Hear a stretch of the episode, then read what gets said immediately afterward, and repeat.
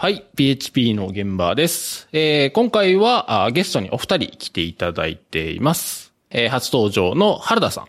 じゃあ自己紹介をお願いします。はい、えー、原田です。えー、大阪でこっそりペチパーをやっております。えー、フレームワークはケーク PHP が大好きです。はい。えー、よろしくお願いします。はい、よろしくお願いします。えーもう一方は、あちょっと久しぶりの登場です。えー、久てるさんです。はい、久しぶりです。ご無沙汰しております。えー、毎度おなじみ、ひさてるです。はい、よろしくお願いします。収録自体が、まあちょっと久しぶりで、しかもですね、あの、お二人にはちょっと言ってなかったんですけど、今回、10回目なんですよ。お、え？はい。一応、一応10回まで来たので、なんと？ちょっと原点回帰ということで、ちょっと関西メンバーで撮ろうかなと思って、えー今日は収録をしています。で、お二人に会うのも実はカンファレンス、えっ、と、PHP カンファレンス関西ですね。以来なんで、ちょっと1ヶ月ぶりぐらいなんですけど、えー、1ヶ月経つといろんなことがあってですね、なんか久代さんが包帯巻いて登場して、そうですよれどうしたんですか？1ヶ月ぶりも何ももう、ペチパーと目を合わすのが3週間ぶりですね。えー、おりました。ポキッと、ポキッといっちゃいまして、あの、もう腕ぶら下げてやってきました。場所的には左、左のね、えー上腕の、あの、肩につながってるところの接続部の、えー丸いところと棒のところの境目。なんでそんなところおるんですか？わかんないんですよ。なんかね、なんか知らん、あの、手をつくと、そこにだけダメージが集中しちゃって。あ、こけた時にね。そうそうそう。もう他ね、一箇所絆創膏貼っただけで、一点にものすごいダメージが来ましてね。いやいやー、大変でした。今ね、まあ、包帯を取って T シャツなんで、パッと見わからないですけど、あの、昨日の夜にレントゲン写真を見せてもらって、なんかボルトがすごい入っててめっちゃ痛々しいんですけど、大丈夫ですか？シャフトが1本、ボルトが4本ですか 今人造人間ですよね。ね。あのー、あの、サイボーグ化してますね、最近も。いやいや、言うても現代の医学は大変素晴らしいですよ。おこんだけやっても傷口がこんだけで済むっていうね。ああ。どんな感じなんですか？えー見る？見ます。見る？見ますぬごか？あ、そうか、見せにくいの、部位的に。ちょっと。あ、わあ、あ、なんか今、なんか物が当たったこういう、音が。こういう。ああ、うわーすごい 現代の医学はすごいですよ。ああ。うん。あの、なんか、ちょちょっと切って、どうやってやったんだかわかんない大工事が なされたらしい。え、ボルトとか入れるときって、当たり前やけど穴開けて入れるんですよね。多分ね、ウィーンってやったのか、まあ、全身麻酔されてね。ああ、そうなんや。へえ。え何時間ぐらいかかったんですか？いや、やった時間は多分3時間以内で終わってるんじゃないかな。へえ。えーそれでも3時間かかるうん。まあ、うんどれぐらいやったんやろ？起きたのが3時間後ぐらいでした。あ、ああ、なるほど、なるほど。だからい1時間半で終わったのかなぐらいじゃないかと。へー技術時間はね。え、その左肩とか上腕部のあたり骨折すると、気になるのはやっぱりこう、キーボードを打つの大丈夫なんていう。はい。それなんですが、どうなんですか？お見せし、お見せしましょうってもうあの、ラジオなんで見えないですけど、リアクションでお願いします。見せてみてください。え前に、前に習えっていう。あ、あ、上げられないです上げられないので、右はいいんですけど、左がこうやって、こう、右手で左手を、えートラックパッドの横に置いて、やるみたいな。ああ。あ、じゃあそこに左手を添えておけば、キーボード自体は別に普通に打てるんですか？まあまあまあまあ、打てるんですけど、ぶっちゃけ、あの、け、怪我してると、もう集中力が持たないですねエンジニア的には。え、痛みとかはないんですか？ああ、痛いですよ。あ、あ、やっぱ痛いんですね。えー、痛みもあるし。なので、ダメですね。しあの、皆さん怪我しないでください。いやー、あの、頭が資本の仕事だと思っていたら、意外と体やられるとダメです。ご注意ください、皆さん。へえ。まあよくでも冗談でも言うじゃないですか。僕らこう、指先とか手がし大事やからな、仕事に使うからなとか言いますけど、そんなすごい怪我した人僕初めて見ました。いや、すごくないつもりやったん。いやいや、あのでもレントゲン写真見たらすごいですよ。僕、だから GP 好きだから、GP ライダーとかよくあの鎖骨を折ったりしてボルト入れる、そんな感じでしたよ。だからバイクでこけたんかなと思ったら。あもう何？なんかスポーツ選手レベルで。そう、いや、ほんまそうでしょ。骨折してボルト入れるって。まさかこんなになってるとは自分も思ってなかった。ええじゃあ持ってからここ3週間あんまり開発とかしてないですかあんまり進めれてないですね。もう一日、なんだろう、なんか、あの、えっとね、プルリクをレビューして、マージして、デプロイして、はぁ、終わりみたいな。あ疲れた、もうこれで終わりやっていう。もう3、4時間、トータルでやったら、あかん、もうちょっと、お疲れ様です。で、や、やっと、やっと今週そんな感じになって、2週間はもう全然でしたね。ずっと家で。ああ、これひどいのが、折れてからね、1週間待たされてるんですよ。手術まで。え？折れっぱなしで、あの、だいたい1週間か10日ぐらい生活してた。ええもう折れた状態で、あの、生活は無理ですね。出勤とか、全然。え、それは包帯で釣ってる状態のまま放置あ、そうそう。吸って縛って1週間。ああ。へえ。それはな病院が混んでたんですか？いやー手術の空きがないとかで、へえ。骨折ってる人多いんかな。ね、どうなんかな？整形外科が満員やった。なんかでもそういう怪我してこう、物理的にキーボードを叩きづらくなるとか、今まで通りコード書けなくなると、コードを書かずにいろんなことを頭で考えるとか、ちょっと設計の方をもうちょっとじっくりしようっていう気づきが得れるとか、なんかそういういい話が出てきそうじゃな教いですか。訓ですか？そう。なんかそんなんないんですか？まだそんな境地までは行ってないですか？あのね、やっぱね、人間の体もね、プロダクトもね、同じですよ。一箇所腐るとね、一箇所のこの大きなインターフェースがね、不具合を起こすとね、他のところが痛み始める。じわじわと。あなるほど。じわじわとね、あの、肩そのものが怪我してるのに、あの、それをね、補おうとして周りの筋肉が痛み始めるんですよね。ああ、なるほど、なるほど、なるほど。そう。で、それが、あの、なんだ、広がると今度、足がだるくなってきたり。なんかもういろいろね、波及しますね。ええ思いのしないところに、その、疲れが波及するというあ。あ。いや、もうコードも一緒ですね。一緒ですね。なんか無理やり持っていってる感じがしますけど。怪我したおかげでリファクタリング熱が高まったわけですね。ああ、ですね。責務はちゃんとね、インターフェースの責務はちゃんと果たしてもらわないと。なんかもう肩のあたりとかね、あの、ちゃんとあの、抽象化して素結合になってて、さ、差し替えできたらいいんですけどね。ね、ポリモーフィズム型みたいなね。ちゃ密結合しますからね。そうですよ。これね、あの、DI、人間 DI になったんです。ねそこだけシカシャンってこう、入れれたらよかったな。い何を？コブラみたいな。いやー、でもなかなか大変ですね、骨折ね。やぼちぼちこう、浦島太郎でから追いついてきますんで。いや皆さん、あの、構ってください。原田さんそういう大きい怪我とかしたことあります？えっ、とね、えっ、と、今年に入ってからかな、えっ、と、ぎっくり腰をやりましたね。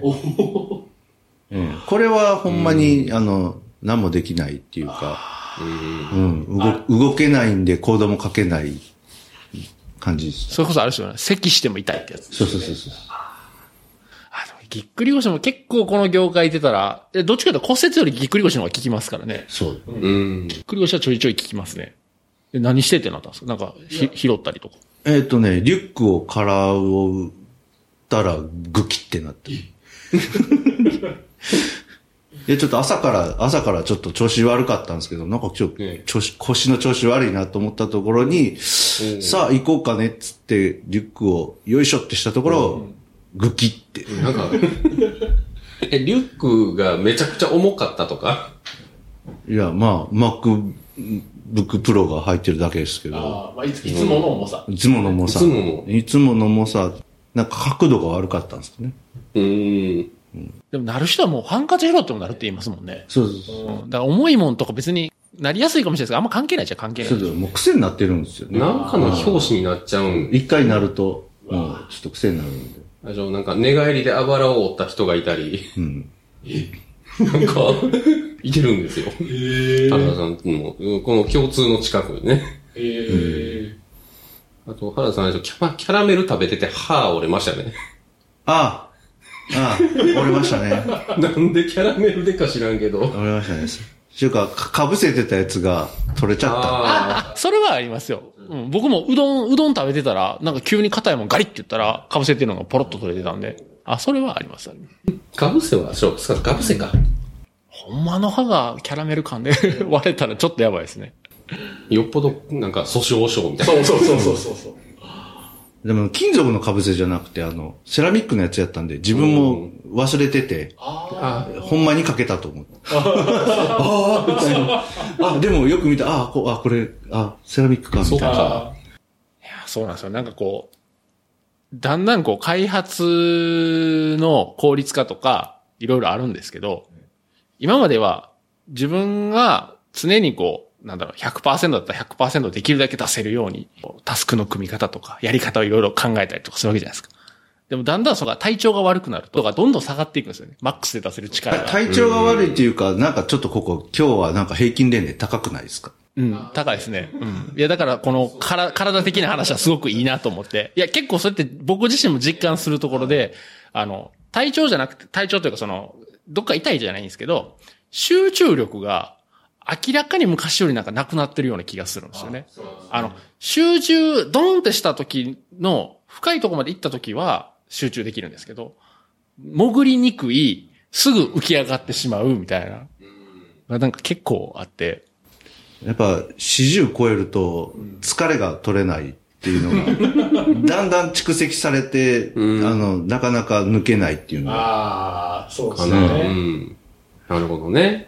そうなんですよね。なんかこう、だ開発とかでもすごくこう、ここは踏ん張りどころやみたいなんで、ガーって頑張って、その時はすごい集中できるんですけど、その次の日とかにね、反動が来るんですよね。なんかもなるほどね。まあ、その、ほら、都市が行くと、あの、知的に潜り込みにくいっていうのになるのと、まあ、肉、単純に肉体的にその、なんだろう、えー、潜りにくい、すぐ浮いちゃうっていうのもあれば、あの、いい話としては、あの、経験を積めば積むほど、あの、あっさり進行できないというか、あの、ね、いろいろなことを知りすぎてて、あの、抵抗ができてしまう。知的に。疑りぶ、う疑い深くなる。なるああ。同じことするにもこう、気を配るポイントをたくさん知ってるから、なんかトントントントンっていけないっていう感じですかね。これやるには、ああしてこうして、ああしてこうしてって考えてる時間が長いっていうだけで、実は若い頃何ももの知らんから、いきなり、あの、なんか、もう分かってる文法だけでゴリゴリって書いて、ウェイって、やってた、あれと比べると確かに今慎重だっていうのはあるなと。ああ、なるほど。あ、それはあるかもしれないですね。確かにね。うん。まあ、コードを書き始める前に、ちょっと時間がかかるっていうか、うん。前はもう、いきなりわーっと書いてた時期もあったけど、今はなんか、ちょっといろいろ考え、考え持ってうん。書き始めるっていうか、うん。そんな感じですね。ちょっとなりますようね。ん。てか、まあそもそもコードを書くのが嫌になってきたっていう。なるべくコードを書きたくない。ああ、なるほど。あの、ケイクですね。はい。まあ、バグ、バグを生まないためにはコードを書かないのが一番ですよね。あまあ、それはそうですね。確かに。プラグイン見つけたら勝ちみたいな。うん、そう。その機能を満たすコードを書くよりも、その機能を満たすプラグインを見つけて、使い方を覚える方が、まあ自分にとっては楽かなっていう。なるほど。まあ、その辺が原田さん流のケーク PHP の使い方なんですか？そうですね。ケイクウェイですね。ケークウェイですね。まあまあ、あの、レイルズも割とそういうのを、ね、なんかジェムを見つけたら、いいやつがあって、みたいな。あの、で、ワードプレスもそれかな？まあ、そのワードプレスはゴリゴリ作るよりも、プラグインを探して使う方がいいって。ね。すぐ言われるんですよ、原田さんに。あの、田中さん作るんが好きですねって。あすぐ作りますねって。また書いてるって。えーこれだけやんって。たったこれだけやん言うてもなんかね、あの、すぐ作りよる言われる。なんかどっちの気持ちもわかりますね。うん。いや、あり、ありもんがあればすぐそれ使うのもいいんですけど、ライブラリーとかフレームワークの機能だと、ちょっと汎用的に作られすぎてて、すごい抽象化されてて、多分いろんなケースに対応できるんですけど、すごいなんか使うのがめんどくさいとか、結構奥まで見ないとわからないとかがあると、いや、自分はもう一つのユースケースにだけ対応したいからっつって結局書き直すとか、まさに今日僕それをやってたんですけど、っていうのはやっぱありますね。まあ、あの、自分はテスト書くのがあんま好きじゃないんで、で、で、でも、自分で書くと、やっぱりテストを書かざるを得ない。もちろんもちろん。で、でやっぱライブラリを使ってそのライブラリにちゃんとテストが書いてあるので、まあそこを信用して、自分は使うっていう。ああ、なるほどね。う んそこまでしてでもテストを書きたくない。ああ、テスト書きたくないっていうのは、な、なんなんですか？めんどくさいから。まあ単純にめんどくさいっていうのがありますね。あなるほどね。あでも、そのライブラリー単体のテストはまあ当然書かないでしょうけど、そのライブラリーを使った機能のテストを、まあ E2E までいかなくても、もうちょっとこう広い単位でのテストは、あ書きますよ。はうん別にそれ、それは別に構わないい。。かまあ、やらなしゃあないなっていう。まあ、それもそんなに積極的なあれじゃないですうん、ね。まあやらな、へーね。まあ、やらなしゃあない。まあ後でし、書かなかったら書かなかったら、また後でしんどになるんでね。そうそうそうそうそう。基本的に、あの、怠惰な人間なんで、うんう。うんん、一番楽できる方法をやりたいっていう。そうですね。うんいや、テスト書いた方が楽じゃない？嫌じゃないですか。なんかちょっと書いてまたポチポチポチポチ押して動作確認するとか。動作確認はもちろん必要ですけど、テテストである程度、ちゃんと動くっていうのは分かってからの動作確認と、ちょっとなんか操作しただけで、フェイタルエラーとか出る、そのレベルでいちいち確認するんで、全然こう進み方が違うじゃないですか。うん。もうね、せめてねねあの、一発目の正常形ぐらいはね、テストねテスト書いといて、うん。あの、まあ、ちょこちょこ書き換えて、で、それが通るかどうか見て、で、なんか気づいたところでテスト追加してっていうやり方では、もちろんやるんですけど、うん。積極的には書きたくない。まあ、積極的の敷地がちょっと違うかもしれないですね、人と。今僕聞いてたらそれだいぶ積極的だと思うんですけど。基準が違いますよね。あの、書けないから嫌なんじゃなくて。そうそうそうそう。か、フルに書けるんだけど、書くとどんだけめんどくさいか知ってるからやりたくないみたいな。あ あれでしょ。どうせあの、カバレッジ100%にしようと思ったら、あれもこれもあれもこれもってなって、そうそう。で、まあ、あと、その、やり出すとキリがなくなっていく。まあ、ライブラリーとかだったらさ、いろんな使い方されてて、そのいろんなバグもいっぱい出されてきてるから、あの、その分でも自分が作ったライブラリーよりは信頼性があると思ってるんで、だから同じ機能のやつがあったら、もし、まあ、ないと思って自分で書くじゃないですか。でも、同じ、自分が書いたライブラリーと同じ機能があるオープンソースがあったら、オープンソースのライブラリーがあったら、自分は速攻乗り換えます。もう捨てますね、自分のコード。テストもろともね。でもそれで、あのーまあそのライブラリーの中の機能の、まあほとんどの場合は多分一部しか使わないじゃないですか、自分たちは。で、その部分に関しては仕様は全く変わってないのに、そのライブラリーのバージョンがどんどん上がっていくというと API が変わったりとか、アプリケーション側で対応しないといけないっていうのが出てくるじゃないですか。その時なんかちょっともやっとしますね。いや、俺別にやりたいこと変わってないし、その部分の仕様も変わってないはずやけど、ライブラリーの仕様が変わるがためにアプリケーションを変えないといけないっていうのを。まあでもその、ライブラリのその、なんでしょう、その、ライブラリの仕様、あの、バージョンアップもいろんな要因があって、その、要は PHP のバージョン自体が上がるから変わるケースと、あとは、えっ、と、バグフィックスで、バグフィックスでメジャーは上がらないですけど、マイナーが上がっていくケースと。で、この二つはどっちみつついていかなくちゃいけないし、自分が書いたコードでもやらなくちゃいけないことなんで、まあ、無視、無視できるのは、だからまあ、その作者の、あの、気分で、えっ、と、なんかインターフェース変えました、あの、で、バージョン上げましたっていうのは飛ばしてもええかなっていうぐらいで。うん。でもまあ、その、その行為自体が将来の、その、えっ、と、まあ、PHP のバージョンアップのためであったり、えっ、と、まあ、その先にあるもののためであれば、まあ、自分もついていかなあかんかなっていうところはありますけどね。うん。あ、あれ、ケイク3の、あの、コンピグとかがセッターとゲッターになったやつ、あれどうですか？まあ、ああの、セットなんちゃら、ゲットなんちゃらでしょ？そうそうそうそう。はいはい。あれはついていく派ですか、いかない派ですか？い、いかなしゃあないし。しゃあないかはい。で、まあ、まあ自分もどっちかっていうとそっちの方が分かりやすいなとうんうんうん思って。で、なぜかっていうと、まあ、もう今、ID 使った開発が、もう当たり前になってきてるじゃないですか。うん PHP ストームで。ですねで、その時に、うん。うんうんうん。あの、セットって言った時に、あの、候補が出てくるとすごく楽でしょ？ゲ確かにねゲット、セなんか何かをセットしたい時に、その薄い、後ろの綴りってあんま覚えてないじゃないですか。あの、セットって打ったら何がセットできるかが大体わかるっていう。そうそうそうそうそう。それななるほど、なるんほど。で、ゲットって言ったら何がゲットできるのかがわかるっていうので、それはもう今の ID 時代にはそういった方うがん合ってると思ってます。うん。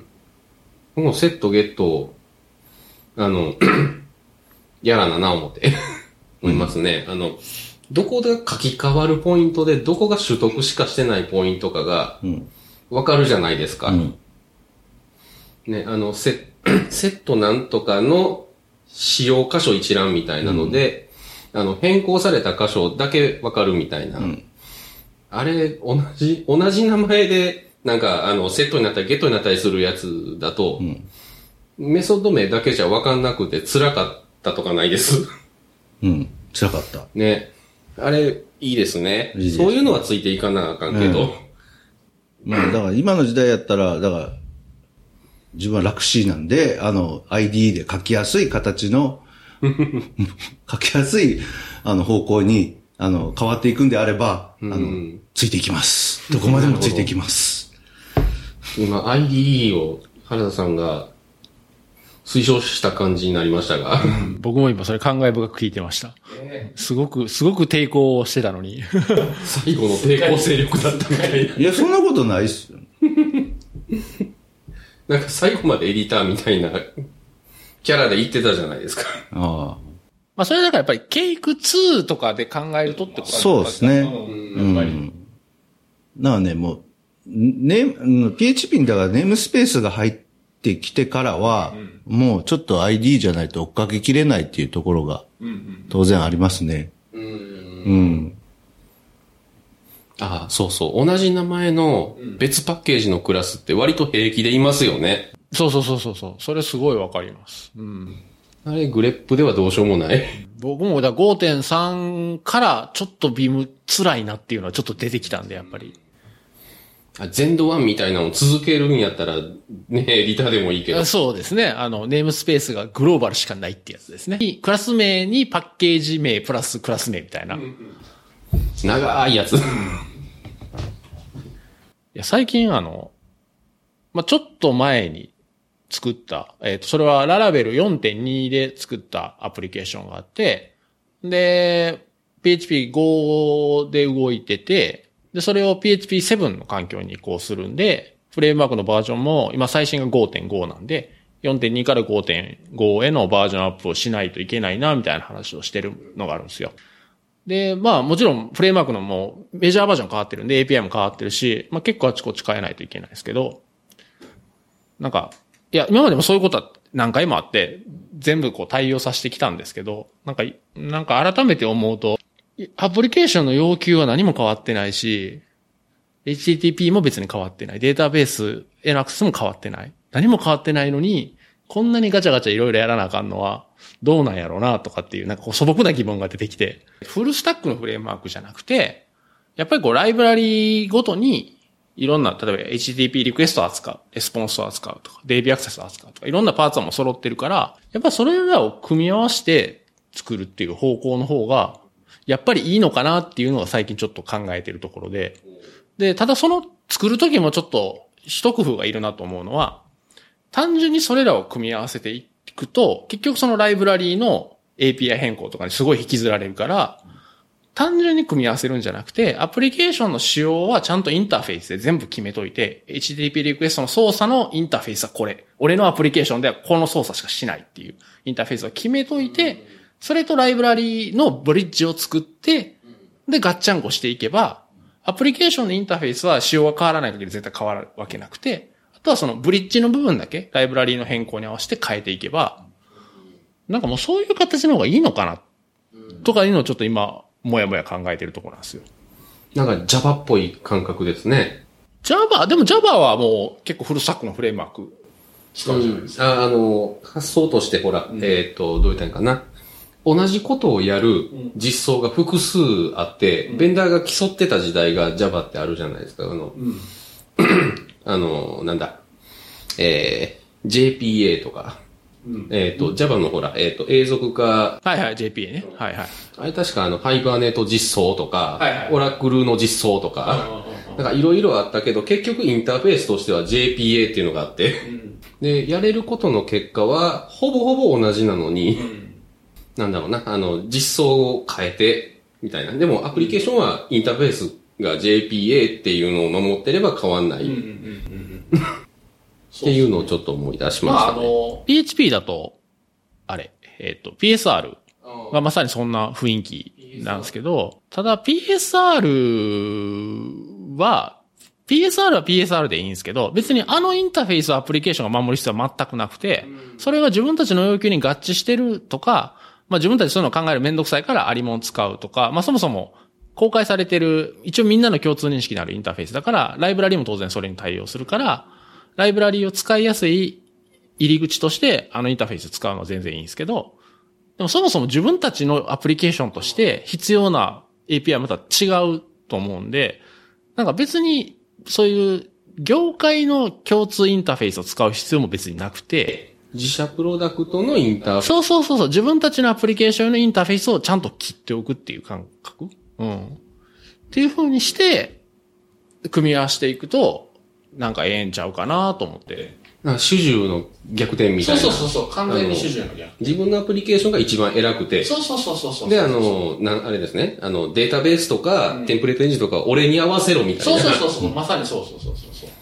そのためにブリッジだけ書いとけば、なんかそういうのが、こう、うまくできひんかなと思って、うん、なんかね、そうそういうのがちょっと、いや、本当に思うんですよ。特に HTTP とか、まあ、最近 HTTP2 とか出てきてますけど、PHP の場合はもっと手前のレイヤーでそれは解決してくれてるから、あんま PHP ではそういうこと考えなくてよくて、変わってないのに、なん、なんでこう、バージョンが上がったり、実装するタイミング？その2017年とか2000 2010年とかで書き方が変わるとか、いや、HTTP1.1 全然変わってないけどな、みたいなとか、な、なんかね、うーんって思う、最近ちょっとなんかそういうのを考えてて、うん、で、ちょうど道具も揃ってきたし、ライブラリーもね、揃ってきたし、ちょっと本腰でそういうのを作ってみても面白いかなと思って、ちょっと今そういうの考えてるところですね。うん。オレオレですか？だから、オレオレとはまた違う。ちょっと違うっちゃ違うんですよ。だから、うん。あの、極端なこと言うと、例えば、まあ僕、ララベルよく使うんで、ララベルフレームワークが、その、自分たちのアプリケーションのインターフェースを、というか要求を全部満たせるんだったら、別にララベルだけ使えばいいんですよ。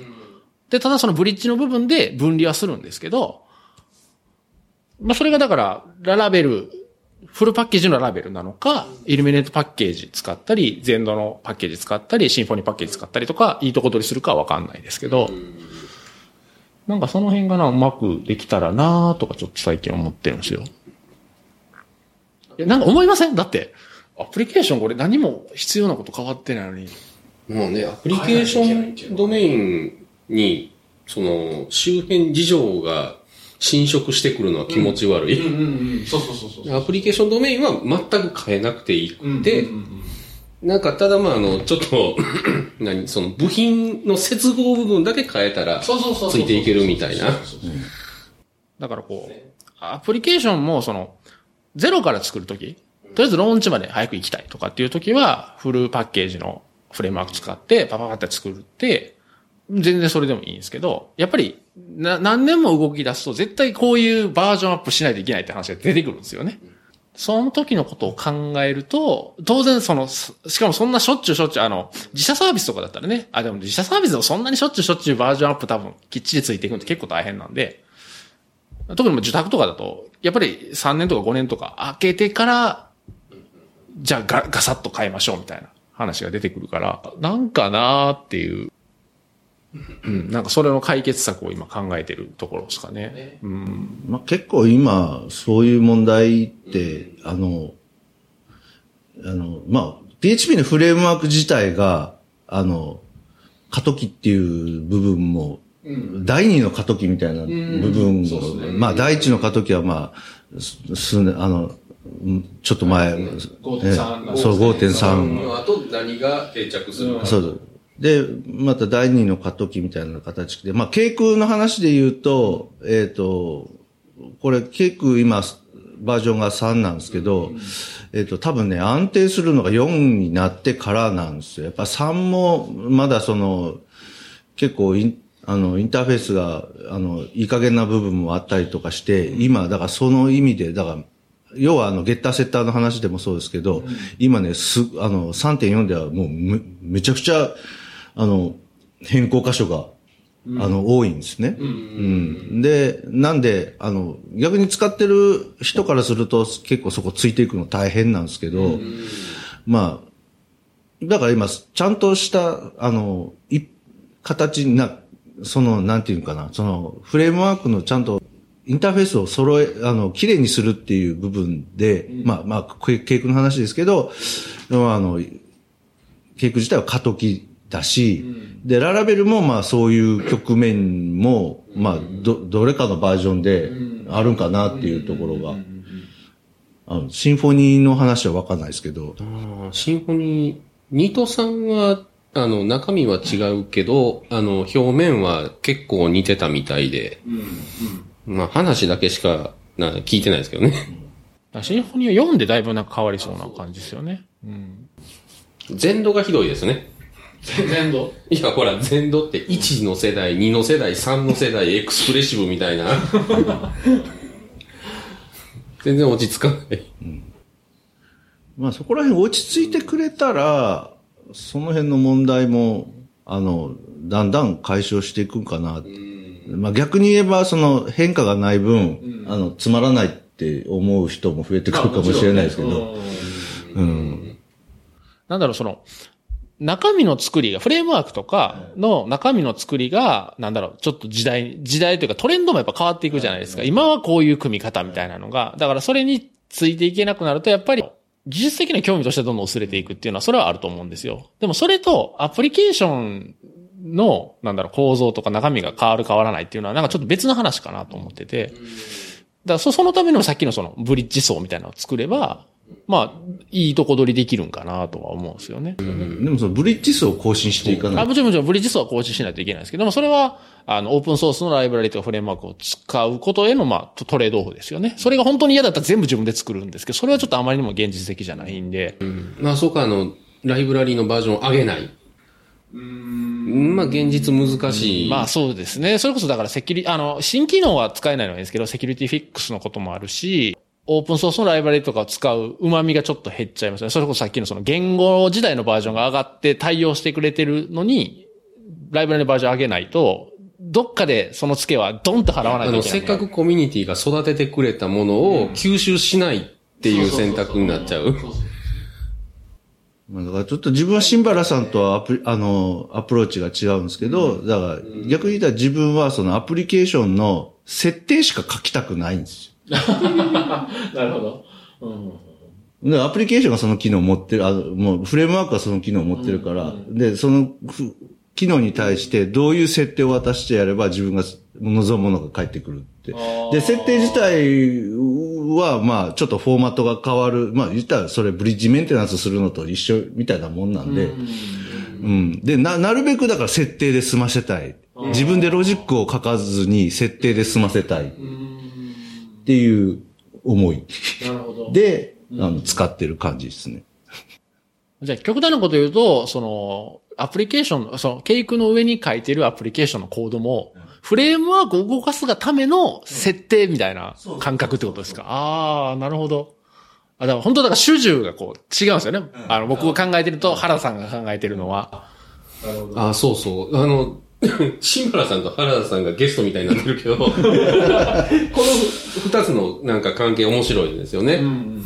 その、ずーっとケイクでやり続けるのは、結局ケイクっていう母体があって、設定でコロコロコロコロやっていって、プラグインをさしてって、やりたいっていう方向と、あの、自分でその、ブロックを積んでいきたいというか、なんだろう、ケイクっていう形じゃなくて、アプリケーションっていう形。そうですね。そうですね。うん、に、そのブロックを差し込んだり、うん。あの、新しく買ってきたやつを入れたり、なんかそういうのをやりたいっていうので、バッてなんかすごい対立構図が。そうですね。あるけど、でも面白いですね。うんうん。だから、フレームワークをオープンソースでは公開してないんですけど、あの、自分たちのプロダクトで使うためのフレームワークは何度か作ってますし、で、ケイク使ってた時も、やっぱり、独自のサービスレイヤーとか追加したりとか、結構独自に拡張してたんで、だから、その辺は全然だからアプローチ、同じケイク使ってる時も、全然アプローチが違うっていうのは、原田さんと話すごい面白いなと思いましたね。そうだ、特に思ったのが、えー、いつだったかな、ケイク1の頃だと思うんですけど、えっ、と、ベイクコマンドのやり方が、やり方というか感覚がやっぱ全然違くて、ベイクコマンドっていうのは CakePHP の、まあ、コードジェネレーターみたいな機能なんですけど、まあ、それを、あんまり僕の周りの日本のケイクコミュニティの人はあんまり使ってなかったんですね。ベイクっていうのを。いや、出てきたコードいまいちやし、結局自分で書くよね、みたいな話やったんですけど、でも、原田さんはすごい積極的に使ったんですよね、ベイク。そうですね。あの、だから、要はコードジェネレーターなんで、自分が欲しいコードが出てくるように、まあ、テンプレートを作って、で、それで、あの、結局変えなきゃいけないんやったら、それ手で書くのも、あの、いしあの一緒じゃないですか。だから、一回そうやってテンプレートを作ってしまったら、あとはバンバンそれで量産できるんで、そっちの方が楽やんっていうので、うん。使ってますね。あの、プログラムを書かなくて済むなら、どんなプログラムでも書くぞっていう、なんかこの不思議な。健康なら死んでもいいみたいな。なんかこの不思議なのがいいんですよ。でも、ケイクのコアチームの人も、まあ当然そうですけど、自分たちでね、作ってるベイクは機能なんで当然そうですけど、でもやっぱりベイク使ってデモとかもしてるのを見たし、なんかつ、あつもっと使ったら便利だよっていうような話は聞いてたんで、だからまあ、ケイクのやり方としては多分原田さんのやり方の方が正しいっていうか、まあ、沿ってるんだろうなと思うんですよね。うん。だからもう、今は僕はあんまりケイク使ってなくて、まあ、ララベルとかよく使ってますけど、やっぱりその、こう、アプリケーション作るときのアプローチが違うから、今は僕はやっぱりララベルとかの、ララベルは、ケイクとは違って、あの、面倒は全部見ませんと。機能は用意してあげるけど、どう使うかは君たち次第っていう、っていうふうに僕は捉えてるんで、なんかやっぱり自分の作り方には合ってるなと思いますね。うん。だからフレームワークどれを選ぼうとかいうときはそういうアプローチも一つあるかもしれないですね。うん。うん。なるほどね。うん。だからケイク、ケイクの感覚でララベルを触ろうとすると多分、なんかあんまり気、気使っていろいろしてくれへんみたいな感覚になるかもしれないし。なんか、あの、ブレードを使わなあかんことないんですよね。全然全然ないですね。ケイクの感覚でいくと、きっとブレードっていうものを使うと何か価値があるはずだって、一生懸命ブレードをどうにかしようって、やっちゃって、あれ？使わんでいいの？って。なんかそう、そういう感じ？そうそうそう。その、ララベルの全機能のうちの、まあなんか、6割使ってなくてもララベル使いとして OK みたいな。うんうん、ぜ全然。もうだって別に1割でも2割でもね、必要なもんだけ使えばいいから。うん。だからまあ、ケイクはもしかしたらそういう使い方すると、あの、もちろんそういう使い方もできるだろうけど、うま、旨味が少ないというか。そう。だから、基本用意されてるものは全部使い倒すっていう感じで。うん。ルーティングとコントローラーだけ使うとかもったいない。もったいないですなんね。じゃあ、あとどうすんの？自分で書くの？っていう話になってくると、いや、それやったら別に他、ケークじゃなくてもいいんじゃないっていう。だから多分他の、それこそララベルとかやってる人がケイクに行くと、だから縛りが強いって感じるのかもしれないですね。うん。なんかケイクへの批判で、まあ最近は聞かないですけど、一時あったのが、あの、規約が多すぎて嫌みたいな。あれも別に、まあ言うたら、でも変えれるんですけど、でも、まあやっぱりフレームワークのこうメッセージというか、使い方としては、できるだけ沿った方が楽できるからそういう仕組みになってるんであって。だから設定より規約って言うんですけど、だからデフォルトの設定を持ってるんで、デフォルトから変えたいときには、あの、変えてねっていう、うん、か、か、形なんで、でも全部変えたら結局スクラッチぐらい書くっていう。まあまあ、その、なんか、その、設定のあれがなんか、山ほどあるみたいな風になりますけど、まあ、それはあくまでも設定なんで、うん、ロジックじゃないんで、そうん。僕は結構1の頃は、まあフレームワーク自体もすごい薄かったんで、その自分たちのアプリケーションの土台として使うっていう使い方でも、まあ割と使いやすかったって。まあもちろん今見たらね、それこそさっきの話ですが、あの、ID にちょっと合わないとか、もちろんその今風の書き方ではなかったですけど、これはだいぶ使い勝手良かったですけどね。いや、いいですよ。ケイク1は僕も、あの、使ってなかったけど、1は賞賛に値するなと思ってて、PHP4 であんだけ動いたらすごいでしょ。そうそうそう。そうなんですよね。あれはす、本当あの、PHP の4時代のケイクはすごいいい仕事したと。いや、でもそういうこう、なんだろう、フルパッケージでどうぞっていうケークが、でも今は時代の流れもあって、部分部分で切り出して使うこともできて、僕だから、今ケークでめっちゃ使ってるパッケージはクロノス。めっちゃ使ってるんですよ。もう正直カーボンはほぼ使ってなくて、もうほとんどクロノスでやってるんですけど、なんかあんまりケーク、今までのケークっぽくないなっていうぐらい、独立してすごくよくてできてるパッケージで、あれめっちゃいいですね、クロノス。いいですね。いいですねとしか言えないわ。だからカーボン使ってる人はもう絶対クロノス使った方が、ハマりどころが少ないんで、うん。まあまあ、まあ、どこがいいってさ、その、イミュータブルっていう部分で、あの、まあ、クロノスは頑張ってるそうですねところですね。うんあとあの、デートクラスもすごいいいですね。はい。あの、日付、年月日だけを扱う。うん。あの、内部的にはもちろん持ってるんですけど、あもう時刻は全部ゼロで埋まってるみたいな。うん。あれはなんかよくできてますね。うん。なるほどね。あれね、クロノスとかカーボンとか、デートタイムっぽいもの、PSR 欲しくなりません？ほそうでもないですかね。あの、デートタイムっぽいものをリターンするんだけど、リターンカーボンとか、リターンクロノスとか書きたくない。んでも、全部、あの、デートタイムクラスを、ええ？いや、クロノスは確かデートタイムイミュータブルデートタイムイミュータブル。だから、あ PHP 標準のクラスを継承してるでしょ。そっちで、まあ、そっちか。だ多分カーボンはクロノスみたいなのができないですよね。あ、そうそうそう。か、そう、それですね。そうそう。あの、デートタイムクラスを継承してデートタイムイミュータブルじゃないんですよ。っていうことじゃないですかね。あ、そうそう、その、なんか、そういうカレンダーインターフェース型みたいな。ね、っていうことですよね。っていう、あの、何入れてもいいよ。で、あの、実装によっては何かを返すけど、それは同じインターフェースだよって、型として表すときに、なんて書いたらいいんやろうと。ほんで、しょうがないから、カーボン、オアクロノス、オアデートタイムって書いてあそれやりすぎでしょ。る。もうどれでもへわって。あ、あれですね。デートタイムインターフェースっていうのがあります。はい。それ、それが一番のこう、規定にあるインターフェースですね。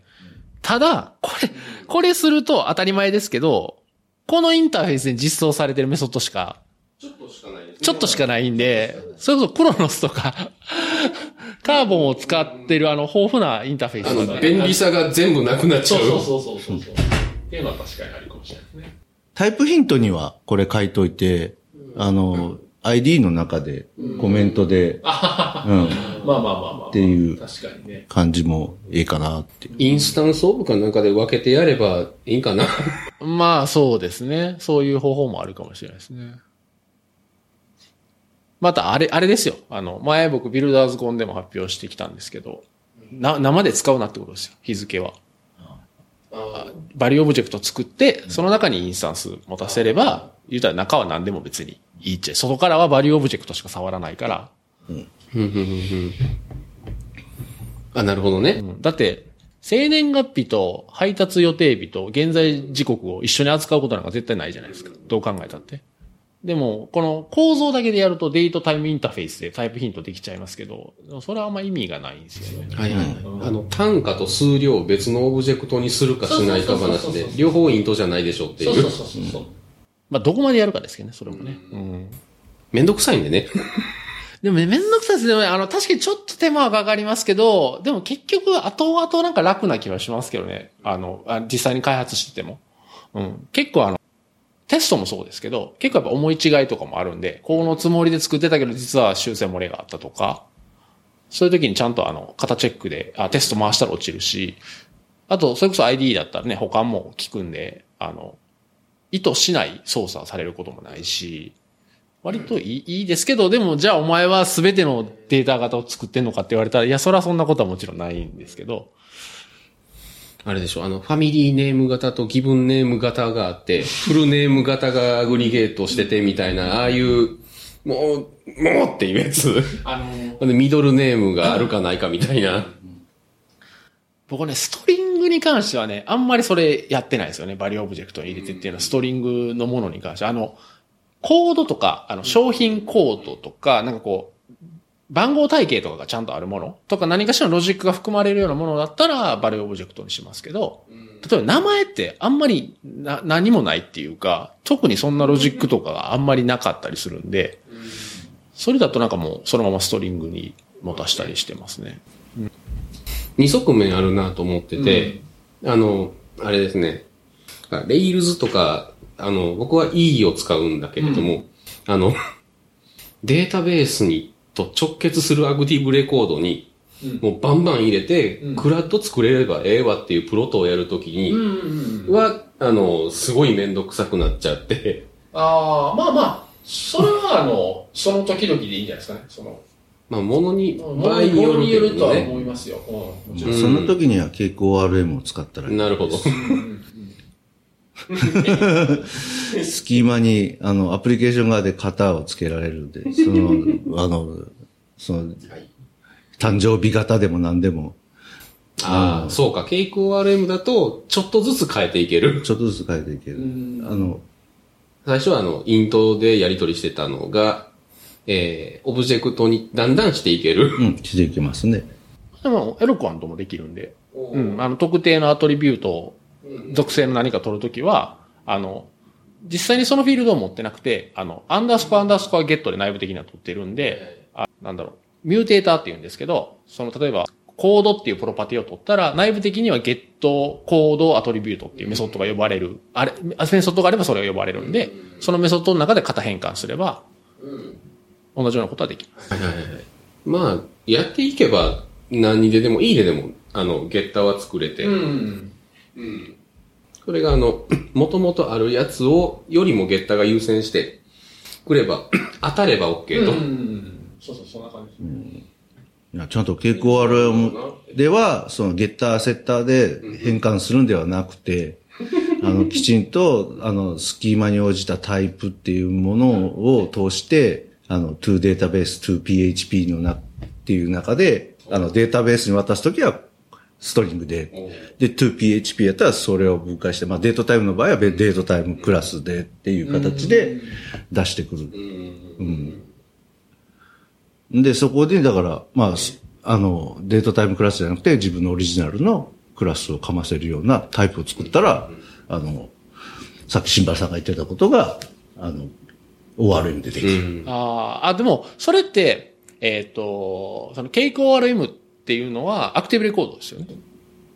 アクティブアクティブレコードではないですじゃないですか。うん。もう ORM です。データマッパーですか？そうです、データマッパーです。ああくまであの、エンティティは受動的なやつなんあ。 entity はじゃあ任意のクラスになるってことですか？何でもいいってことですか？何でもいいで別にプレイ、プレイな PHP オブジェクトでも構わないってことですか？えっと、それは、あの、ちょっと難しい。 extends entity みたいな。そうです。ああ、なるほど、なるほど。一応、こんだけインターフェースがないとダメみたいなのは、一応ある。ありますね。そうですよね。それこそさっき言ってたその 2PHP とか。うん。それは、えっとねタイプっていうクラスがあって、えっーなるほどスキーマの型うんうんをそこでへ変換するやつがあるんです。結構ね、中身を見ると、結構重量級のパッケージになってますね。でかいですね。うん。え、こんなこともできんの？みたいなのが入ってるんで。だからそれだとでも作るときは、いわゆるその value object とかに、その 2PHP とか to database みたいなのを実装していくっていうえっと、感じなんです。違いますね。えっ、と、 value object は value object で作っといて、まあ data type クラスみたいな、うんあの、まあそういう感じの value object を作っといて、で、えっ、と、それを、えーまあ、ホゲホゲっていう、あの、 value object があったら、ホゲホゲタイプっていうクラスを作って、それで、えーまあ、あの、テーブルクラスで、えっ、と、このフィールドは、えー、ホゲホゲタイプですっていう宣言をしてやると、ああ、なるほど。はい。で、まあ、そのホゲホゲタイプの中で、あの、2PH、あ、2データベースの時には、すまあ、ストリングなりなんなりで、で、えー 2PHP にした時には、ま、その、ホゲホゲっていうクラスで、あオブジェクトが返ってきてっていうようなあーなるほど、なるほど。ことができる。そのタイプっていうのがその、コンバーターみたいな感じ。そうですね。変換ルールを表すクラスを書く。そう。みたいなですね。あ、でもそれはそっちの方がいいですね。確かなるほど。E はもうあの、勢いガーンですよ。アクティブレコードです。俺はアクティブレコードだ。だからなんだみたいな。割り切ってますね、ロシア人は。嫌ならドクトリンを使えよ。だから結構いろいろ面白いことができて、えっ、と、ね、今ちょっと触ってるプロダクトのスキーマちょが、えっ、と、まあ、あの、スキーマの定義がちょっと、あの、古めかしい形になってるんで、まあ、例えば、あの、塗る許可したいところがあるじゃないですか。外部本当は外部キーで、入ってなかったら塗る許可、塗るなんやけど、あの、ゼロが入っちゃってるんですよ。お塗塗る許可されてないんで。おうん。で、ノノットヌルなんだけど、ゼロが実質ヌルの意味を持つっていう。そうそうそうそう。あ、あのー外部機の制約はつけてないってことですか？つけてない。つけてますよね。つけつそもそもついてないし、塗る許可されてないし、だから、えっ、と、ふ、ふ、あの、ふマイスケールやったら自動の型変換が入るんで、えっ、と、まあ、古いマイスケールで、あの、だから、塗るで来たとしても、そこにはゼロが自動的に入る。なるほど、なるほど。そういう昔から使われてるシステムがあっはいはいて、で、まあ、それを、あの、まあ、ケイクの ORM に載せたいときに、えっ、と、この、やっぱアプリケーション内では、このゼロを塗るとして扱いたいと。うんうんうんっていうところで、あの、まあ、あの、レガシーインテジャーみたいな、レガシーインテジャータイプみたいなあの、タイプクラスを作って、ゼロの時は 2PHP にはヌルが書かれる。ああ、なるほど。で、PHP、んあの、エンティティのバリューがヌルの場合は、それがデータベースに行くときにはゼロになるっていうような。ものを作って、かませて、で、まあ常にアプリケーションの中では正しい形。うんうんううん。ん。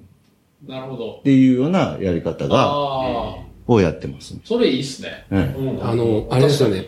あの、000年00月00日とかありますよね。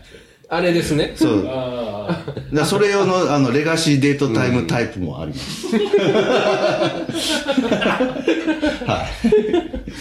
それなんかパッケージにまとめてオープンソースにしたらいいんじゃないですか？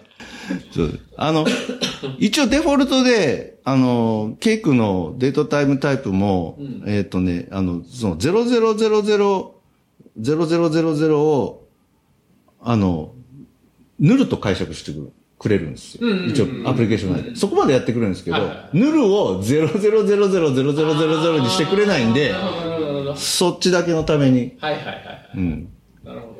あの、デートタイムタイプを継承して、レガシーデートタイムタイプみたいな。で、トゥーデータベースで、バリューがヌルやったら、まあ、ヌルなり、エンプティやったら、00000みたいな。なるほど。でもそ、それがなんかこう、独立したあのタイプっていうクラスになってるっていうのはいいですね。そうですね。うん。うん。データベースを直せればそういう変換はいらなくなって、晴れて外せるっていう。そうです。で、データベースの方を、まあ、回収できちんとスキーマを整理したら、まあ、その、そういう余計な、そこのフィールドに当てはめ、あの、設定してある、あの、レガシーなんちゃらっていう設定自体を消してしまえば、うん。あの、通常の動きになるっていう。アプリケーション側はコードはいじらなくてよくて、そのタイプの、タイプの定定義っていうんですかね。設定を設定か書くか外すかか。ってことですね。そうなるほど、なるほどなるほど。設定ですね。設定なるほど。ね。あの、変でしょ？あの、ん設定より規約っていうフレームワークを使ってる自分がさっきから設定設定って言ってるって、あの、結構、あの、一周回って、やっぱ、あの、設定なんですよ。Cake3も、 one、twoみたいに結構、規約も結構ある。そう。だから、だから規約って何って言われたらですよデフォルトの設定なんです。あそうですねそう。だからデフォルトの設定に沿ってれば、何も設定しなくていい。あうんうんそこ、そこそこ。うん。あの、何でもできるけど、頑張ると、やっぱりいっぱい書きますよねっていうのが、あの、だんだんそれが増えていくとね、もうプログラム書いた方が簡単なんちゃうかっていうね、こう意識に行くんですよ。でそれを、なんかこう維持でもね、踏みとどまるっていうのが原田さんの面白いところ。もう設定書きまくる。うん。ついついゲッタセッタコピペしちゃいますよね。えロックアントとか、あの、E とか。ゲッターセッターコピペするかな？え、いや、ほら、あの、そういう変換が必要な時に、うん。あの、あれあれ、なんか、カラムに特別なセッターと特別なゲッターを、ああ、そういう意味。はいっぱい書くじゃないですか。でもね、僕は基本的には、あの、エロクワントはアプリケーションの中でほとんど使わないんですよ。あの、データ取ってくるときに、あの、言うたら、リポジトリ、インインフラストラクチャー層のリポジトリの中にエロク、エロクワントはいてて、そこでもうドメインモデルに変換して返すから、アプリケーションなんか基本的にドメインモデルで想像してる。ああ、もう変換はじゃあ明示的にそうです、そうです。明示的に行くっていう。ただ、さっき言ってた、あの、ララベルはカーボン大好きなんで、基本的には日時のデートタイムとかはカーボンで返ってくるんですよ。なので、それを変換するミューテーターだけは作ってます。それをクロノスで僕は扱いたいから、それは作ってますけど、それ以外はもう、エロクワンとリポジトリの中でもドメインモデルに変換して返すから、なるほど。なるほど、なるほど。ただあの、えーっと、ララベルだったらログインの処理とかはもともとフレームワークが持ってる機能があるんで、それは当然ドメインモデルのことなんか知ったことじゃないんで、あの、エロクワントのユーザーデータとかを取ってきていろいろ操作するんですけど、それこは別に変えられる。そこまで無理やり変えようとは別にしないんで、うんそこはもうお任せでやってますけど。まあ、UI のためですもんね、ログインとかは。そこなんか難しいとこですけどね。うん。あの、単純なログイン、だから言うと権限が一つしかないようなもんだったら、なんかそういう割り切りでもいいんですけど、結構あの、権限によってできることが変わったりとか、あとは、例えば、企業が使うようなアプリケーションの場合、あの、ユーザー登録っていう画面はなくて、管理者しかユーザーが追加できないっていうようなアプリケーション。だから言うと使う人が決まってるようなアプリケーションだと、あの、本当は一人一人に対してバラバラのパスワードを振っていって、それを各々ユーザーに渡せばいいんですけど、まあ人数とそれもやってられないから、初期パスワードみたいなんだけ全員統一で割り当てて、で、初回ログインした時だけパスワード登録画面に行って、自分でパスワードを登録するみたいな。まあよくあると思うんですけど、そういうんだと、じゃあ、えっ、と、ログインはしたい、ID パスは合ってるけど、パスワードが未登録だから、じゃあこれは特殊なログインをしないといけないとか、とかっていうのがこう複雑になってくると、なんか、うんいろいろ、やっぱり、やっぱりドメインロジックとか必要になってくる。それはやっぱアプリケーションドメインかなっていう気はしてくるんで、はいはいはい。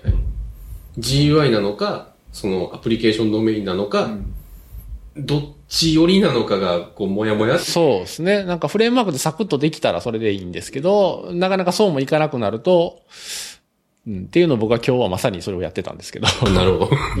ホットな話やった。そう、だからフレームワークでもね、もちろんその、よくあるそのパスワードリセット機能とか、だそれが言うたら初回パスワード登録機能とほとんど内容として一緒なんで、もうそれがララベルにもちろんあるからそのまま使えればいいんですけど、まあそういうとこういろんなロジックを考えていくと、あだから多分今日原田さんと僕が一緒に横でついて、一緒、今日僕がやってたことを一緒にやると多分すごい揉めてたと思いますね。僕も一応途中まではできるだけフレームワークの機能で差し込もうと思っていろいろコード読んだりしてたんですけど、なんかこれ結構いろいろ作らないといけないしめんどくさいなとか思って結局自分で作るかってなって、結局僕は自分で作ったんですけど、でも、あの、その辺はね、あの、自分も、認証って結構アプリケーションごとに独特やったりするじゃないですか。そうですなんで、あまり、じ自分もどっちかって言ったらフレームワークの機能を使うことはど、あんまり少ない方なんですよ。ああ、そうなんですか。でも、あの、ケイ君には、あの、それを、あの、うまいことできる機能があって、うんその、まあ、オースコンポーネントってあるんですけど、はいはいはいまあ、その中身が、えっ、と、オーサライズクラスとオーソリケーションクラスっていうのがあって、うんまあ、その中で自分の拡張が持てるんですね。う。うんん。なんで、その独自のロあのログインロジック的なものを、まあ、そこに書いて、で、まあ、それを、あの、使って、まあ、それを、あの、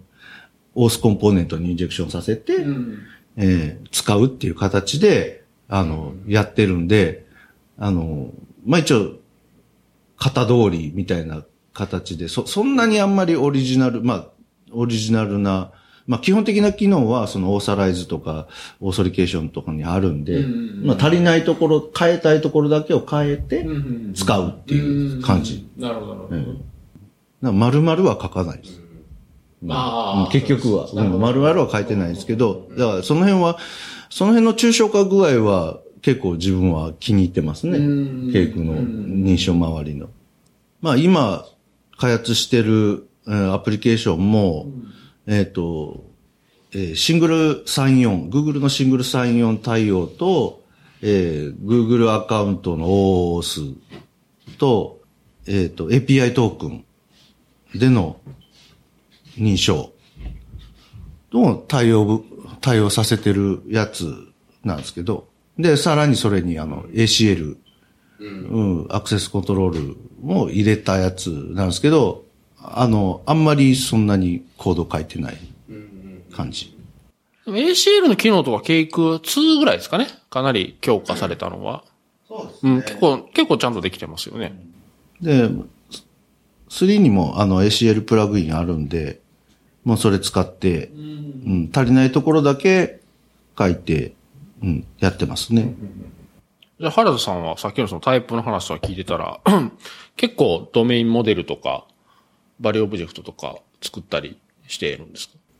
うーん、まあ、ケースバイケースですけど、あの、ひまあ、だ必要なら作る。うん。っていうところで。で、 Cake3になって、まあ、その基本的なその、えっ、と、レポジトリと、まあ、エンティティと、えーまあ、きちんとその、まあ、そ、それらをまあ、ファクトリを通して生成するっていう流れがもう、えー一通り入ってるんで、まあ、えっ、と、まあ、完璧な DDD かって言われたら多分違うとは思うんですけど、えーまあ、なるべくそれに近い形で、えーいろいろできるようになってす、あの、2の頃のガチガチのモデルっていう意味ではなくて、結構自分で何でもできるモデル層になってきた。うんで、で、ものすごく、まあ、中身に用意されている機能も、もう盛りだくさんになって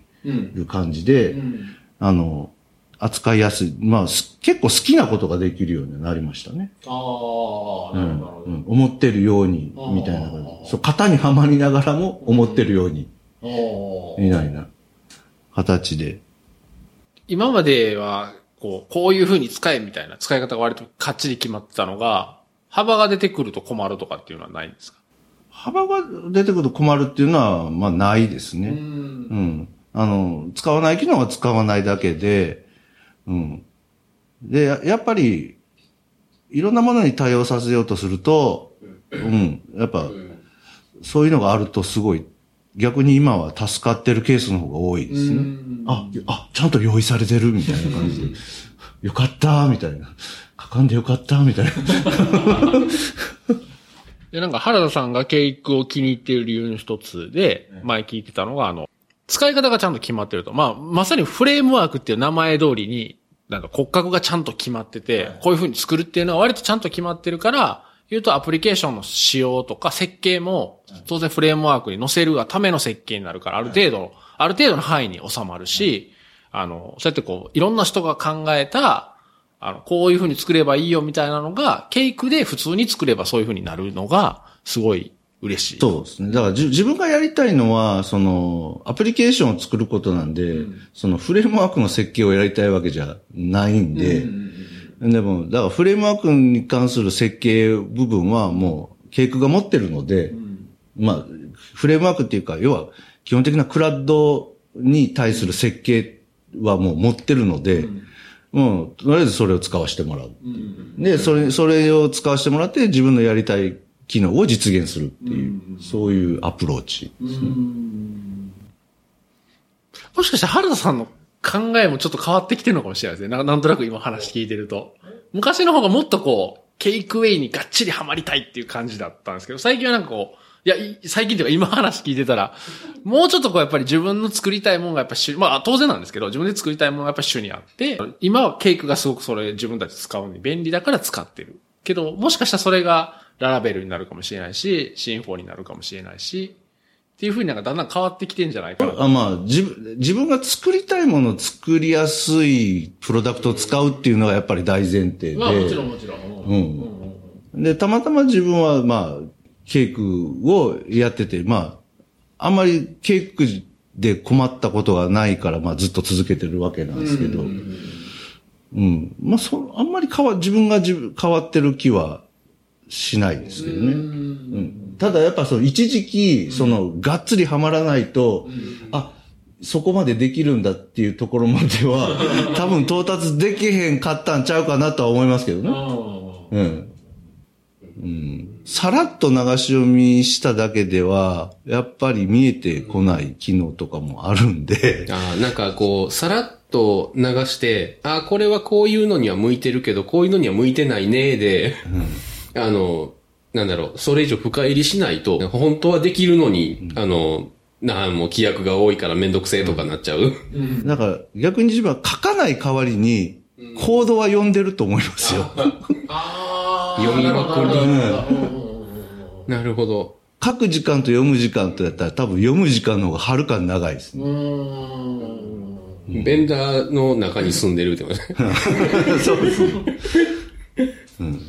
ベンダーの中のコード読んでる方が、はるかに多いですね。で、ああ、こうやって使うんか、つって、ちゃちゃって、その使う設定を書いて、ああ、動いた動いた、みたいな。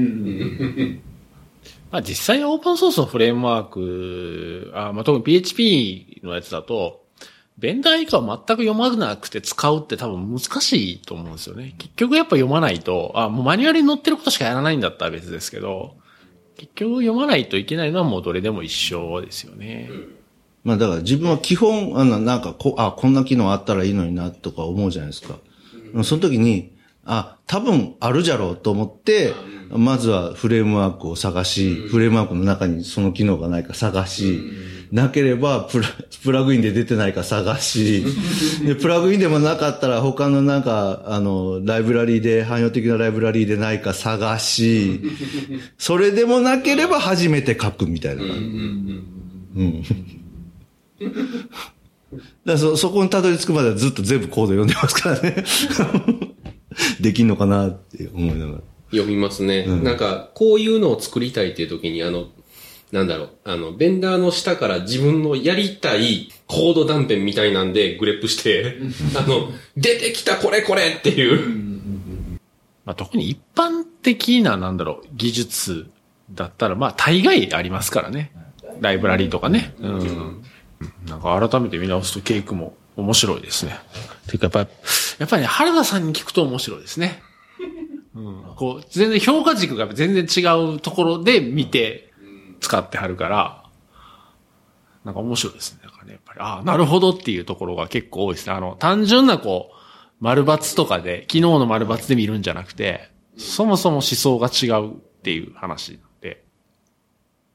ケイクで、まあ、1K、2K 使ってる人、まあ多分 1K 使ってた人が 2K に移るっていうのはまあ普通かなと思うんですけど、2K から 3K ってまあいろいろ変わってるじゃないですか。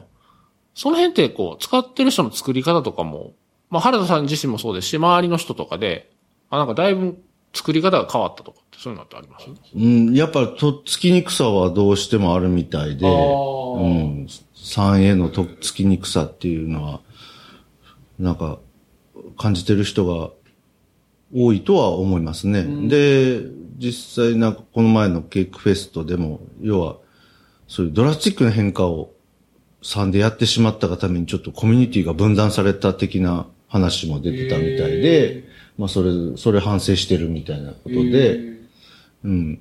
で、よだから、す今後はだから4に向けては、もう3の中でまあ積極的にその変化を取り入れた状態で、あのみんながついてこれるように、あの、変えていくみたいな感じの、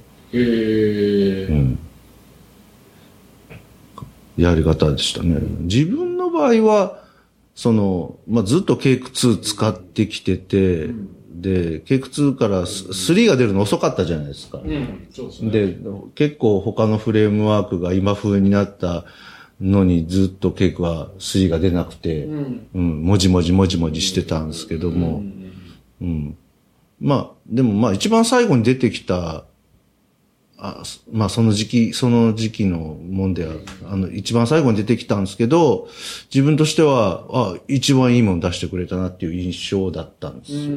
まあ、あの、ララベルも、え？ララベル4はちょろっと触ったりもしてたんですけど、まあ、その時に自分が思ったこととか、そういうのが、うん2で自分がずっと不満に思ってたこととかが、やっぱ3になってそれが解消してたんで、うん。あこれは、これはいいという素直な意見で。だから変わったことで自分これはいいは、うん。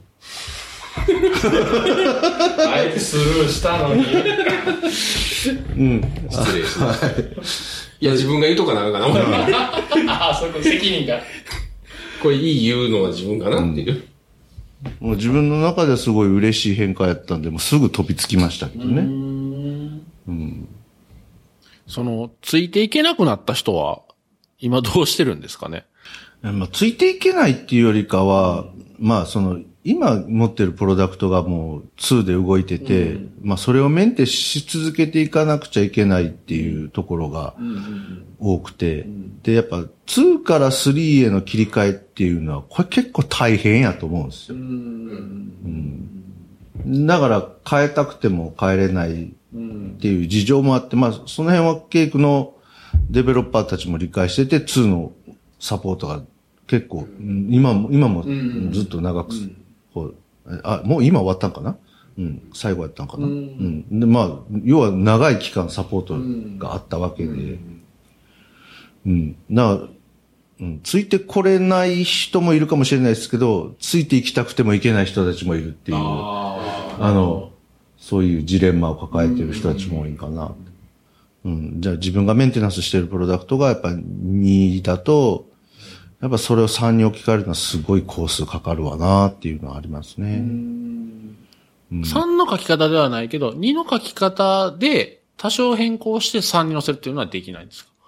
なんか3、初めコードを見たときは割とこう、昔のケイクの書き方をできそうなのが結構残ってたんで、逆に僕はあんまり、あんまりドラスティックには変わらないのかなとちょっと思った印象があったんですけど。えっとですね、まあ基本的にできるんですけど、これもだから、その、あの、ケークの書き方に沿った書き方で書いてないと、あの、やっぱり 自分で書いちゃうだけはもそういうことか。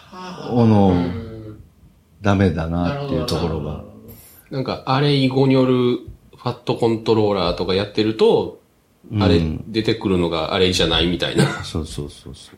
そういうのもあるし、っていうので、なまあ、なるべく、ケイクの機能を使ってれば、まあ、まあ、それでもかなりの変更はいりますけど、大丈夫。まあ、そのまま持ってこれるところ多いとは思うんですけど、うん。なんか、まあそういうのも含め、もう自分で書いちゃうのが大嫌い。なるほど。なるほどね。ああ、なるほどね。うん。ファットコントローラー、ファットビュー許すまじっていう。うん。クラッドプラグイン大好きみたいな。そう。まあ、ケイクにクラッドプラグインっていうのがあるんですけどね。あの、まあ、まあ、その、クラッドの処理をもう抽象化したようなプラグインなんで。だからそれもだから、なるべくそれを使って、コントローラーは、言うたら、そう、設定だけ。うん。を書いていくっていう。実、その実際の処理を書くんじゃなくて、設定を書いていくっていう。クラッドプラグインって API だけでしたっけ？いや、普通の普通のフォームとかも。フォームとかも全部いけます。あーそうなんはい。なんで、なるべくそれ管理、画面とかめっちゃ作りやすいっていう、ああいう印象ですが、そんな感じ？そうそうですよ。なフォーム、フォーム、むしろフォームに向いてるというか。うん。で、あの、3になってあの、スキャホールドがなくなったんですね。うん。ああ、はいはいはいはい。で、スキャホールドがなくなって、まあ、その、一応、なくなった分は、まあ、あの、その、えークラッドプラグインと、えっ、と、その、クラッドプラグインの、何やったっけ？あ、クラッドビューか。クラッドビューっていうのがあって、まあ、これ組み合わせて使うんですけど、えっ、と、それで、えーの、以前あったスキャホールドができるようになるっていう。ああ、うなるほど。んへえ。まあ前のスキャフォルドもなんかこう、デモ用って感じでしたからね。実際にプロダクションで使う感じじゃなかったんで、うん。そっちの方がいいかもしれないですね。で、またこのクラッドビューも、あの、設定を書きまくれば、結構カスタマイズできるっていう。なるほど。あ、でもそれだと余計コード読まないといけないですよね。この設定したらこういう風に変わるとかっていうのってもう読まないとわかんないですもんね。わかんないです。だ書くより読む。ああ、そうなりますよね。ああ、そうか。だから、なるほど。そうか、そうか、そうか。だけど、こう、ララベルとかだと、ユーザーに、だインターフェースだけ決めといて、ユーザー側はそのインターフェースを定義したクラスを自分で作れて、それを差し替えたりとかっていうのがもと、もともとそういうふうに考えられているのと、ケイ君の場合はもう、コードとしては全部もう揃ってて、ただ、どう、挙動を設定で切り替えるみたいな感じになってるから、そうか。その辺の考え方はやっぱ全然違いますよね。うん。いや、でも、あれっすよ。あの、ほんまに、あの、設定フレームワークですね。そうですね。確かにね。なんか本当不思議な感じですね。あんだけ規約規約って言われてたフレームワークなのに。だだから、アプリケーションの構造自体が、まあ、データベースのスキーマが規約通りだったら、あの、とか、元々のその持ってる振る舞いが想定内のものだったら、何も書かなくていいんですよ。だからそれほどす、それこそスキャホールドで済むようなものだったら、一行も書かなくて済む。うですね。だから、あの、設定より規約は時代背景もあって、それこそケイクとかその前のレイルズとかがバーッと出だした頃って、その Java のフレームワークとかが XML とかで設定をガリガリ書くみたいなのが前提にあって、それにうんざりしてた時に、いや、もう設定書かなくても規約でいけるよっていう売りで出てきたっていうのもあったから、余計それですごいこう、その特徴だけがピックアップされてたんですよね。でもアプリケーション当たり前だけど、あの、それって設定だけど、デフォルトの設定を規約で設定できるっていう風にしてるだけで、別に規約に沿わないと使えないってわけじゃないんだけど、どうしてもその、設定より規約っていう良さが特徴に出てたから、みんなそう思ってしまうっていう。あとだから、その設定が隠れてるっていう、隠れてたんで、あの結構だから中のコード見ないと、えこんな設定できんねやっていうのが見えないぐらいのものだったんで、できないって思われちゃったそうそうですよね。うん。それこそね、外部キーはテーブル名アンダーバー ID じゃないともう使えないとかいう誤解があった、あ、うんもうもう存在したわけじゃないですか。全然別に違うキーでもいけんねんけど。設定すればいいうんそれとか、テーブル名が複数形じゃないとダメとか、いやいや、別にテーブルプロパティで指定できるからとか。あフレームワークっでも自分が思うフレームワークはそもそもだからその設定で済む、済ませたいからフレームワークを使ってる。うん設定はテストしなくていいじゃないですか。設定のテ設定設定のテストって何っていう話を、まあこの前もちょろっとしたんですけど、あの、厳密には設定の単体テストね。そうそうそうそうそうそう。そういうこと結合は、あの、テストするけど。うん。テ、ストしないといけないよね。うん。その望んだ振る舞いかどうかを確認しないといけないんで。設定が正しいかどうかのテストはそらいらんじゃろっていう。うん。そうね。あの、カバレッジが100%とか、そんなんと関係のない世界、じゃあ世界。でも、考えようによっちゃでも、設定が正しいかどうかのテストって、まあ言うとこう、外からの振る舞いのテストしかもできないけど、アプリケーションロジックだったら単体テストでチェックできるから、そっちの方がテストしやすいっていう考え方もありますけどね。その、設定を与えることによって挙動が、同じコードだけど挙動が変わるっていうより、それぞれの目的に特化したクラスに分かれてる方が、それぞれをテストすればいいだけだから、まあ、それはだからフレームワークのテストケースで担保されてる前提があってこそなんですけどね。まあもまあもちろんそう。まあ、でも、そんだけでも設定項目がたくさんあると、ほんまって思思思わないですか？まあ思いますけどね。でもそ、まあそれを、あの、錦の見旗に、あの、テスト書かんでいいやっていう。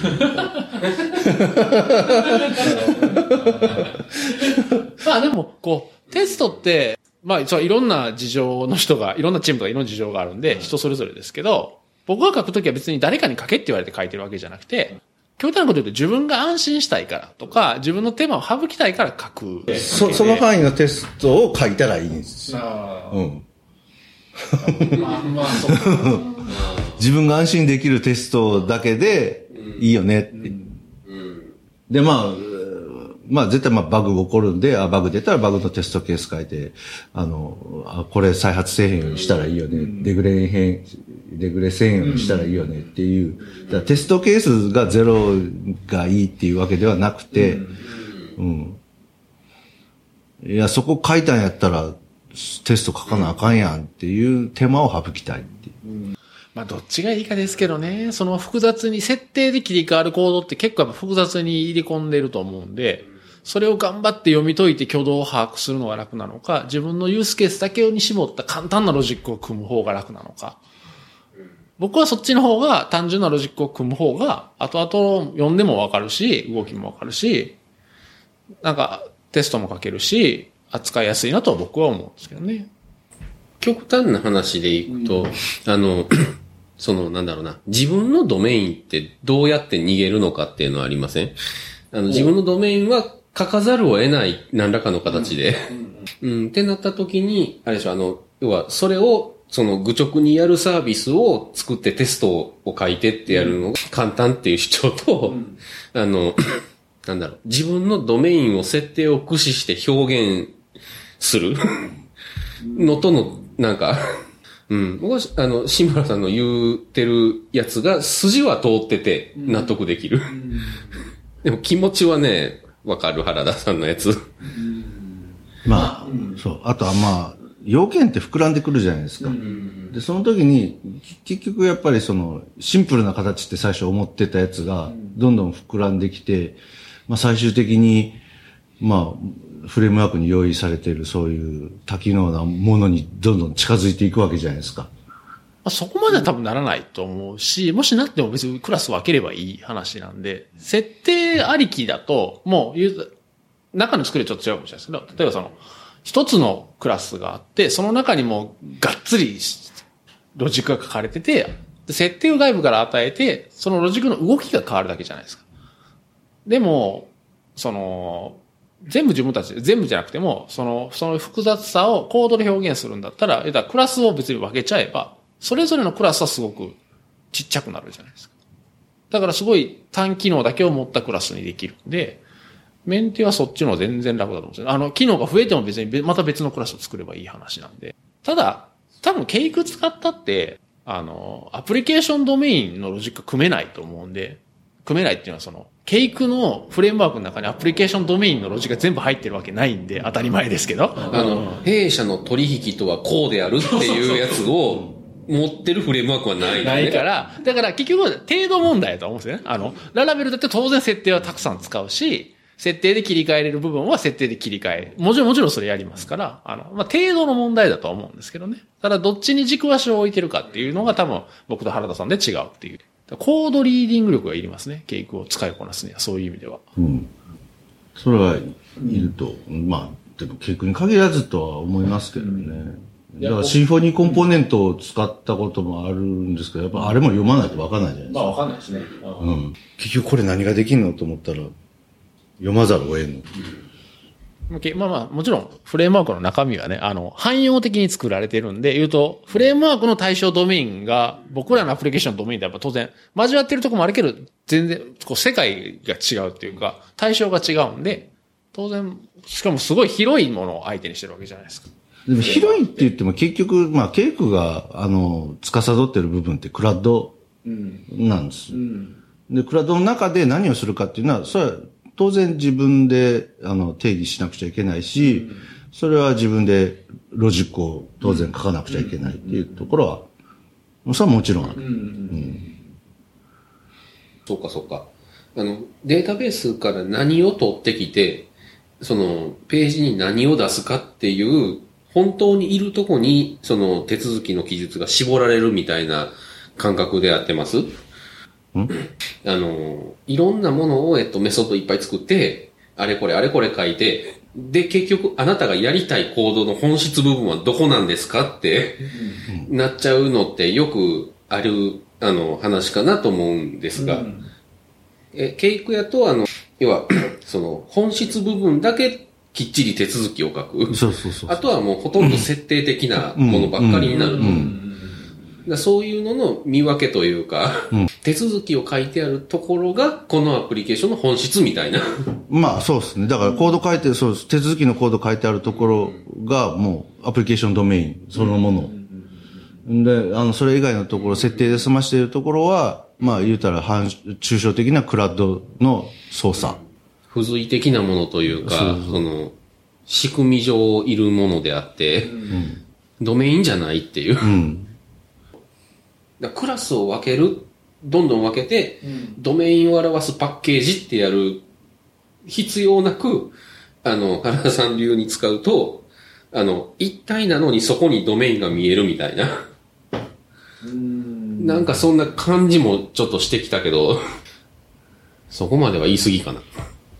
ケイク使って、例えばその、レイヤードアーキテクチャみたいに、えー例えばドメインレイヤーみたいなのを作って、その部分はケイクとは全然関係のない、ピュアな PHP クラスで構成してて、で、えーそれをケイク PHP と組み合わせて作るみたいなやり方をしてる人もいるんですかね。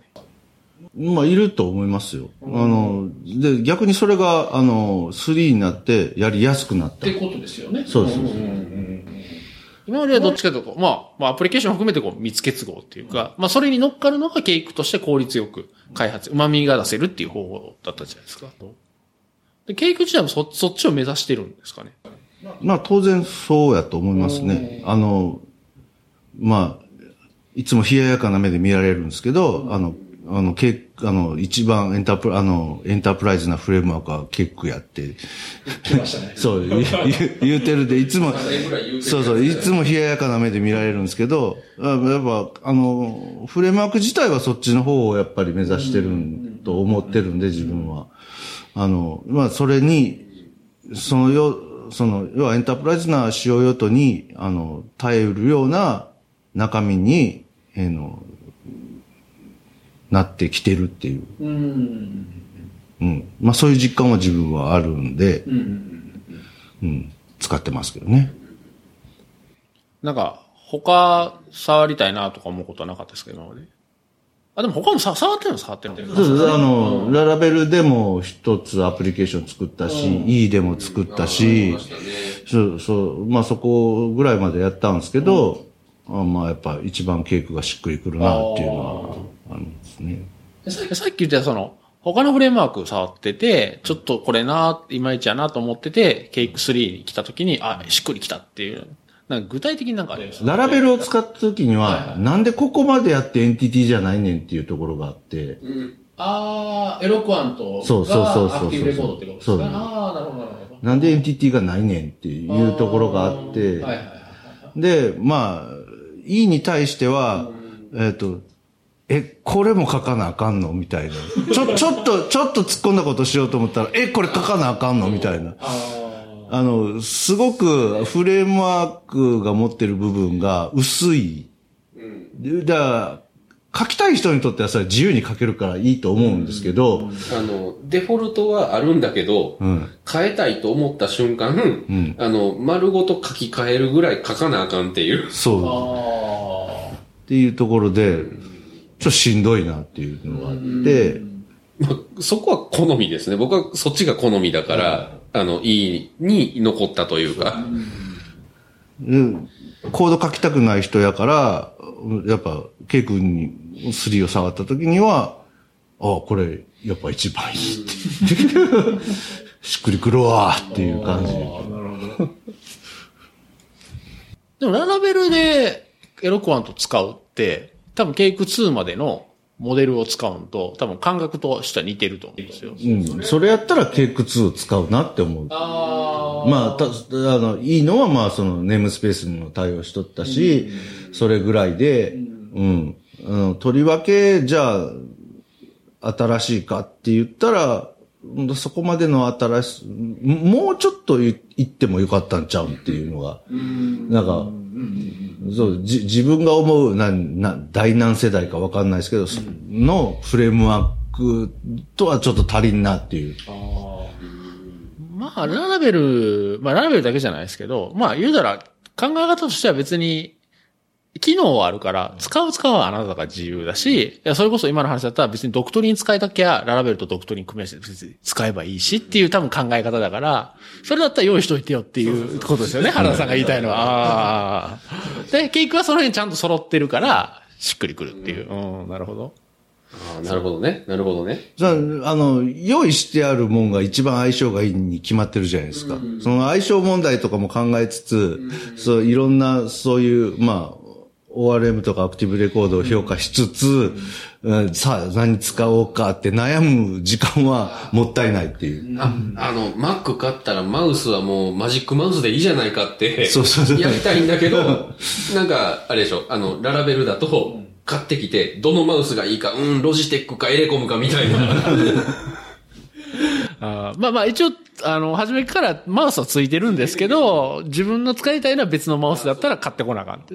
ただ、ケイク、ケイク PC の場合は、つ使いたいマウスがちゃんと初めからついてるっていう。うん公式マウスが綺麗みたいな。なるほどね。ヒューレット・パッカードのマウスはもう絶対買い替えですからね。そうだね。だからもうアプそう、アプリケーションが抱える本質的な問題以外では悩みたくないっていう。うん。でまあまあ、い今のところけ、あの、傾向を使ってて、あの、まあ、それ以外のことであんま悩むことは、まあ、割かし少ない。ん。で、あ、これやりたいなと思ったものは大概ある、あったし、まあ、うん、使い勝手もちょうどよかったっていうのはありますね。さあ、そんな感じで今日は気がつくとケイク PHP 一色で結構いい時間まで。いや、でもやっぱ原田さんのケイク論は面白いな。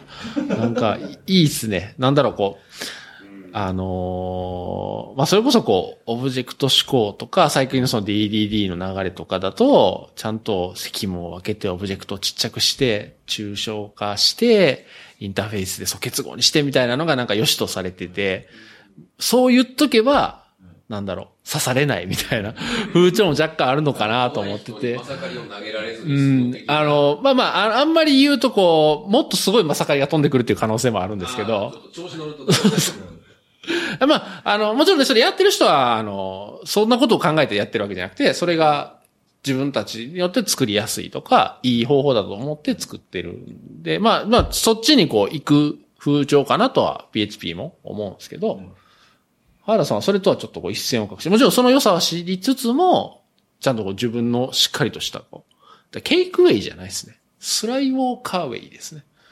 原田ウェイがちゃんとあるんですよ。